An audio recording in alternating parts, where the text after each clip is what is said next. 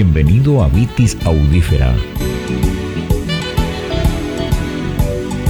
¿Qué música te nace descorchar con este vino? Presentado por Maximiliano Mills.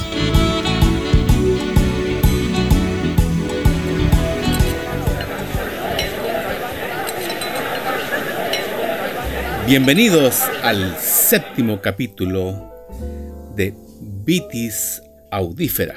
Soy Maximiliano Mills, fui copropietario de la viña Valdemadera en el sur de Chile, escribo la columna Vinos de Película en whip.cl y soy panelista del programa en Radio Portales FM Pienso Luego Extinto. La cepa que he escogido para hoy, según lo que he podido averiguar, el único lugar del mundo donde hoy día se embotella un vino con esta cepa es Chile y esta viña corta de Sagrada Familia hasta hace muy poco tiempo tenía menos de media hectárea. Hoy día ha aumentado su plantación hasta alcanzar casi dos hectáreas, pero igualmente es un vino difícil de encontrar. Yo lo conocí porque intento asistir a todas las ferias de vino que puedo. Y eh, voy a descochar y, servir. Es un vino de la cepa llamada Grosse Meril o Grosse Merillé en castellano, pero le voy a decir la Grosse Meril. También eh, víctima de la plaga en el siglo XIX, este insecto llamado filoxera que es más conocido por haber acabado con la cepa Carmener en Europa, que posteriormente fue redescubierta en Chile pero también otra de, sus víctimas, pero menos conocida, fue esta Grossemeril, que es nuestro vino del día de hoy. Yo, recurriendo a mis amigos, mis contactos, pude adquirir media caja, la que hoy día atesoro enormemente, y voy a proceder a catar este vino para saber qué música, con con qué ambiente, con qué, con qué, con qué ánimo podría ser mejor maridado. En color es bien transparente, bien, bien, bien transparente, pero quizás un poquito más oscura que la cepa país. Y en nariz me, me aparecen aromas primarios de lima, después podría decir jazmín y quizás como un tercer aroma eh, identifico el, jengibre. Y ahora en boca, sí, aparecen, aparece presente el, arándano. Em, a ver, arándano, arándano. En segunda presencia, eh, noto, noto, noto guinda. Y después, finalmente, eh, me aparece, aparece crema, me aparece sedosidad, eh, algo untuoso. Sí, un vino que había probado quizás una o dos veces antes, pero en ferias de vino, donde uno habitualmente tiene que catar mucho en poco tiempo y además de maridarlo con algunas algunos quesos o charcutería presente y además hacer más que vida social, reencontrarse con amigos en el mundo del vino. Entonces, yo creo que ahora es primera vez que estoy catando esta cepa tan, tan, tan, tan eh, resurgida como el, el ave fénix en condiciones de laboratorio, tranquilo en este estudio frente a un micrófono y realmente lo que estoy captando ahora no es nada a lo que recordaba de mis catas anteriores, principalmente en ferias de vino. Sí, eh, he leído algunas descripciones y hablan de que esta cepa es comparable a la Pinot Noir, pero con menor intensidad. Eh, quiero aclarar que quizás al, ojo menos experimentado, incluido el mío, este vino a primera vista podría pasar como un rosado, pero si uno mira atentamente su colorido, no, no es un rosado, tampoco es un naranjo, ni, ni, ni calificaría para un vino de entrada o de aperitivo. Eh, si bien su color, su transparencia puede ser engañosa, pero este es un vino que habla mucho más allá. Y a mí me está hablando, me, me, no, no, no, no me lleva al campo, no me lleva a cosechas, a la trilla, no, no me lleva a la, a la cordillera o al salvaje lenguaje de sus marejadas que nos entrega en esta parte del planeta la corriente de Humboldt frente al Pacífico Sur. No, no, no, no, no. Este vino es. Este vino va más allá. A mí me, me, está causando una atmósfera y, y, sensaciones más espirituales y más, y más místicas. ¿Por qué no reconocerlo? Sí, voy a darle un sorbo más y voy a ver con qué maridaría este vino de lo que tengo en mi amplia discoteca. Sí, sí, sí.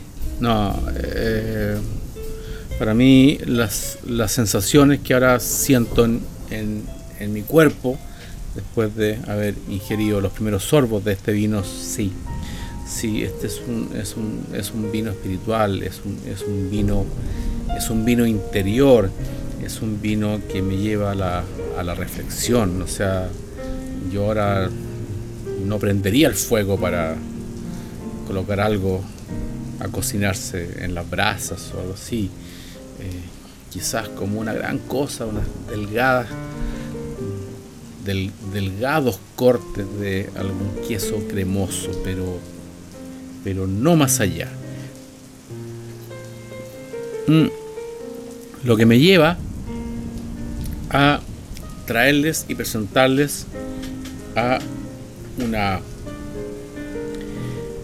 músico, compositora, multiinstrumentista, eh, nacida en Hawái, pero que se, se crió en Los Ángeles, California, Lucía Wong.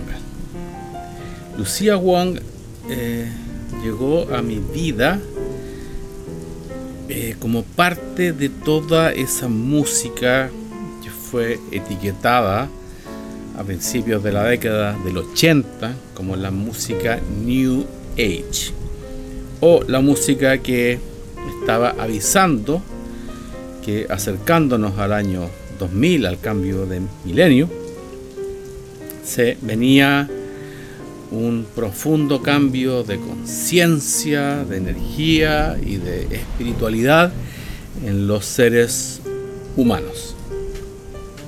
Ya sabemos que eso todavía no ha ocurrido, pero eso quizás quedará para un próximo capítulo de Vitis Audífera. Pero entre todos los músicos que aparecieron bajo esta etiqueta, o este paraguas llamado música New Age, música de la nueva era, Recordemos a George Winston, eh, Vangelis incluso entró ahí, eh, Kitaro, Shadowfax, eh, y también apareció este nombre Lucia Wong, que delataba o indicaba sus ancestros de China. En su familia venía el ADN artístico. Su abuela fue gran dama de la ópera china y su madre, Lisa Lu, es una actriz internacional y también productora de cine. Comenzó a estudiar a la edad de 6 años y estudió teatro, danza y etnomusicología en la Universidad de California, Los Ángeles y en la Universidad de Columbia entre 1978 y 1982, graduándose cum laude en etnomusicología. Ahora, imagínense el salto. Se graduó en 1982 y en 1984 debuta con este disco que se llama la The House o House of Sleeping Beauties, la casa de las bellas durmientes. O sea, imagínense, dos años antes estaba estudiando en una sala de clases y dos años después estaba grabando este disco que tiene no implícitamente en los créditos, pero que la misma Lucía Wong agradece especialmente a Philip Glass por hacerme pensar que grabar este disco era posible. Nota aparte, ¿quién es Philip Glass? Philip Glass es como si hoy día, en estos tiempos, estuviera vivo Beethoven, Liszt, Mozart, Rachmaninoff. Ese es Philip Glass.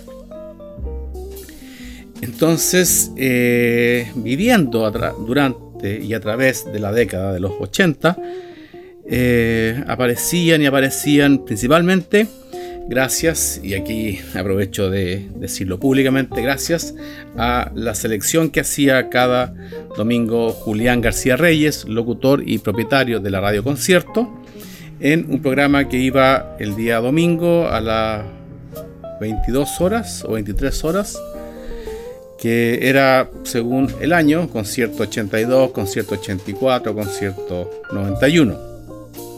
Y en ese programa, que para mí era, un imperdible, eh, presentó a muchos de estos músicos New Age, y entre ellos el disco debut de Lucia Wong, The House of the Sleeping Beauties, que hoy día comenzamos a escuchar con el lado 1, que es la suite del Tibet, con el tema In the Dream, en el sueño.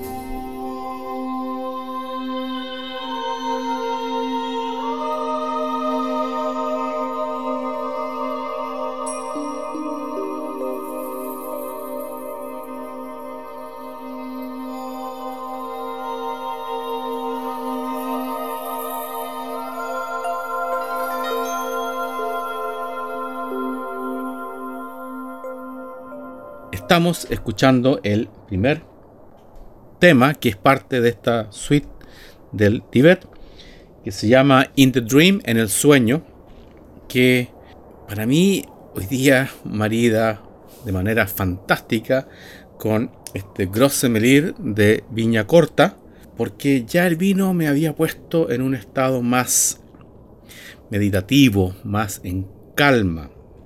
Y escuchando esta primera pieza de la suite del Tibet es algo muy recomendable.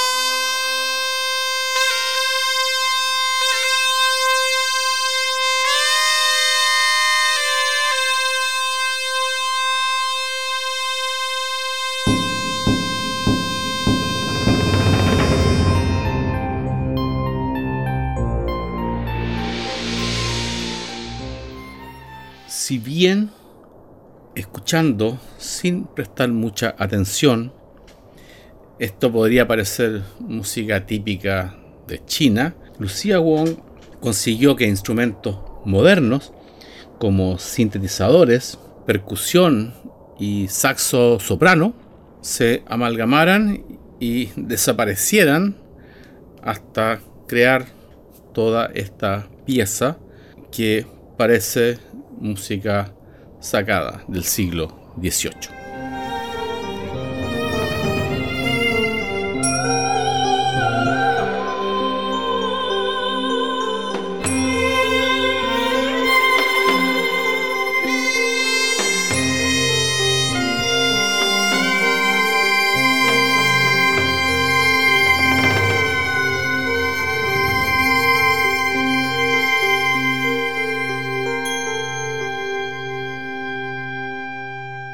Algo que me gusta de hacer este podcast es que tengo que investigar, porque provengo de una época en que no toda la información del mundo estaba en la punta de tus dedos. Entonces, eh, músicos que yo he escuchado durante décadas, ahora puedo saber mucho más de ellos. Y de Lucía Wong me ha sorprendido saber que, además de ser músico, eh, habiendo grabado siete discos entre 1984 y 1999, además ha participado en proyectos de danza y multimedia, en conciertos, en solitario y junto a otros músicos, en televisión con variadas historias, incluyendo una, una, una serie con su biografía y también en películas. Por ejemplo, eh, si bien es una de mis películas favoritas que debo haber, visto más de 12 veces, no sabía que había tenido un papel secundario en la película El último emperador de Bernardo Bertolucci. Y finalmente también ha incursionado componiendo música para teatro. El dato curioso es que todos estos trabajos llegan hasta el año 2010, lo que leyendo su biografía me hace pensar que de ahí se dedicó a criar a sus dos hijos junto a su esposo. Pero volvamos a la música y el segundo tema de la suite del Tibet, del disco Casa de las Bellas Durmientes de Lucía Wong, es el tema Puesta de Sol sobre Sakya. Es un tema más reflexivo que el anterior, aunque también ambos son parte de esta suite del Tibet, pero también para mí eh, acompaña la evolución que ha tenido este Grosse Meril de Viña Corta, en que la vivacidad que expresaba al principio ahora se ha ido calmando pero para mí es un vino que continúa fantástico de disfrutar y escuchar con la música de Lucía Wong.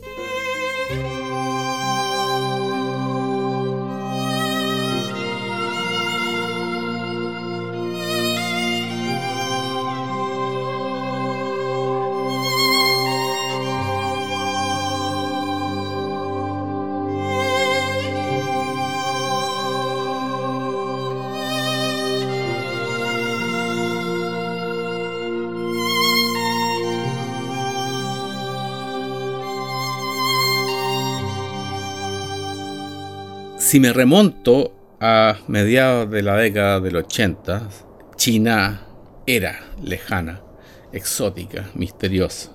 Entonces, quizás una de las cosas que yo agradezco a Lucía Wong es que gracias a este disco y a otros posteriores, sirvió como puente, sirvió como, como, como embajadora de una música que para nosotros en Occidente resultaba tan, primero, difícil de adquirir y segundo, tan hermosa.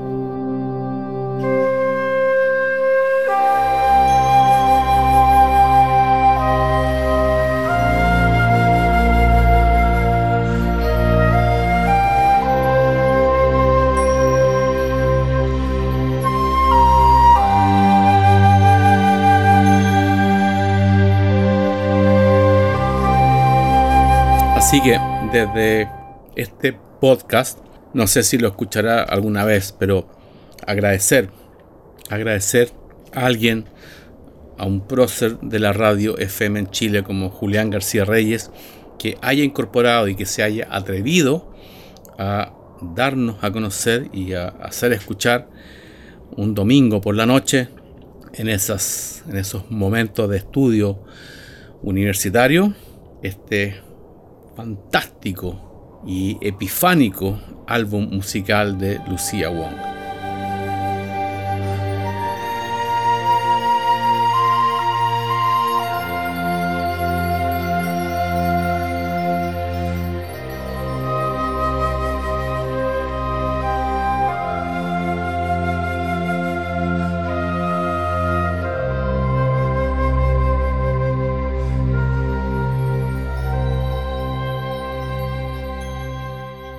Otro motivo por el que adoro realizar este podcast es que yo también aprendo. Se cumple eso, esa máxima también oriental que dice todos somos maestros, todos somos aprendices. Mm, estoy sorprendido, quizás no pensaba o había ya abandonado la posibilidad de encontrar un vino que me llevara hacia mi interior, hacia mis reflexiones, hacia mi espíritu, hacia un estado contemplativo. Y para mí esta es la descripción que refleja este vino Grosse Melir que estamos catando hoy día en Vitis Audífera. El tercer tema que voy a maridar con este vino se llama Los niños del templo de Yokan.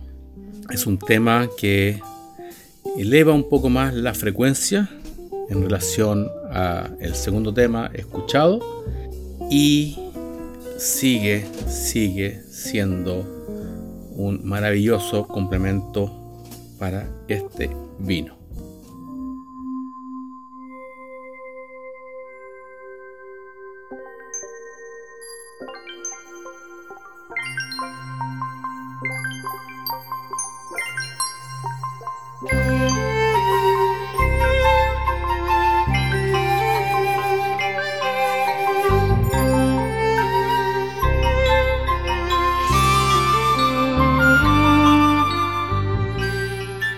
Ya han escuchado, es la melodía apropiada para comenzar a despedir este capítulo de Vitis Audífera, imbuidos y empapados y sumergidos en la espiritualidad de la música de Lucía Wong.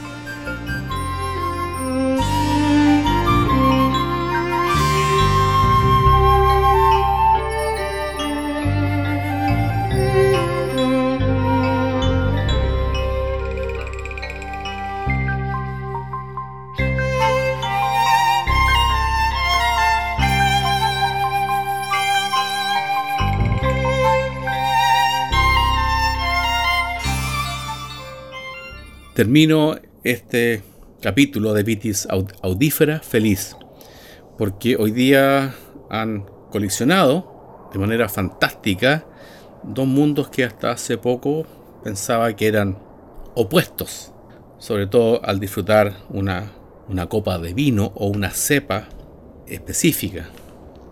Hoy día he descubierto, he comprobado, he disfrutado que sí, hay cepas, hay vinos, hay enólogos que crean, probablemente sin que sea su intención, como la música, el vino es una interpretación, es, una percepción, pero feliz de que en un país a más de 14.000 kilómetros de donde está la inspiración musical de Lucía Wong, sé que existe un vino para esos momentos en que tu ser interior llama.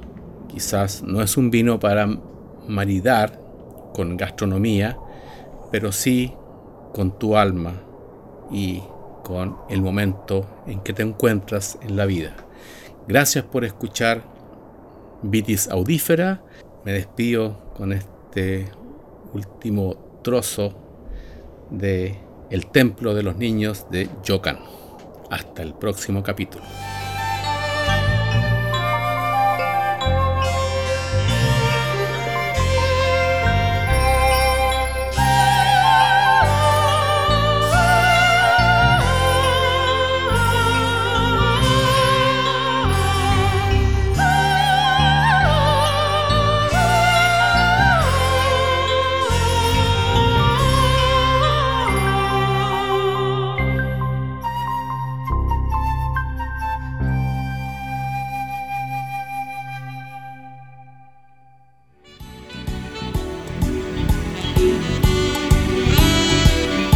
Hasta el próximo capítulo y gracias por escuchar Vitis Audífera.